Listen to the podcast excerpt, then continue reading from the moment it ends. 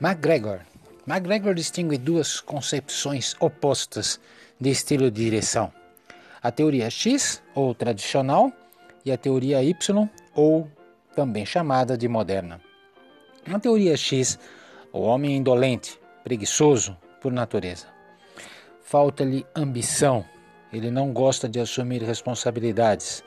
O homem é fundamentalmente egocêntrico. A sua natureza o leva a resistir às mudanças. A sua dependência o torna incapaz de autocontrole e autodisciplina. Em função dessas concepções e premissas, muitas das vezes equivocadas, a teoria X desenvolve um estilo de direção que se restringe à aplicação e ao controle da energia humana unicamente em direção aos objetivos empresariais. A teoria X representa o estilo de direção definido em diversos estágios da teoria administrativa de Taylor, que é chamada administração científica, da teoria clássica de Fayol e da teoria da burocracia de Weber. A teoria Y, o homem médio não tem desprazer inerente em trabalhar. As pessoas não são, por sua natureza intrínseca, passivas ou resistentes às necessidades da empresa. As pessoas, de acordo com a teoria Y, têm motivações básicas, potencial de desenvolvimento padrões de comportamento adequados e capacidade para assumir responsabilidades. O homem médio aprende, sob certas condições, a aceitar e a procurar responsabilidade. A capacidade de imaginação e de criatividade na solução de problemas empresariais é amplamente e não escassamente distribuída entre as pessoas. Então existe uma natural oposição entre a teoria X e a teoria Y.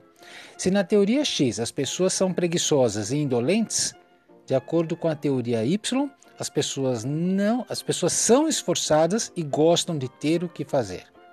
Se na teoria X as pessoas evitam o trabalho, na teoria Y, o trabalho é uma atividade tão natural como brincar ou descansar.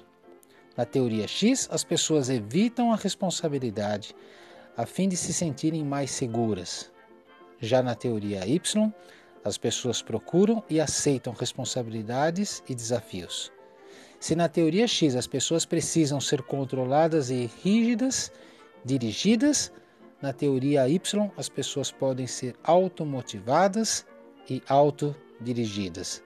Por fim, na teoria X as pessoas são ingênuas e sem iniciativa, e na teoria Y as pessoas são criativas e competentes.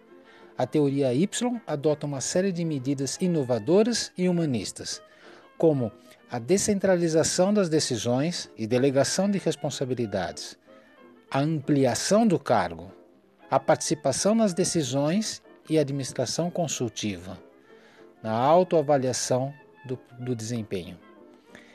Então, quanto à descentralização das decisões e delegação de responsabilidades, ela confere uma maior liberdade para que as pessoas dirijam elas mesmas as suas tarefas, assumam os desafios delas decorrentes e satisfaçam suas necessidades de autorrealização.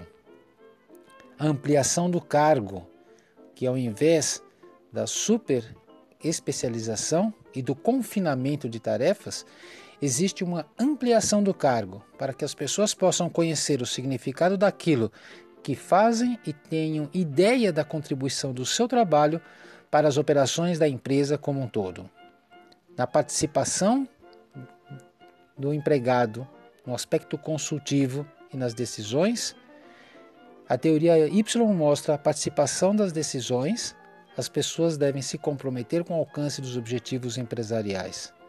Autoavaliação do desempenho é uma parte importante de fazer com que as pessoas sejam encorajadas a planejar a sua própria contribuição para os objetivos empresariais e assumir responsabilidades.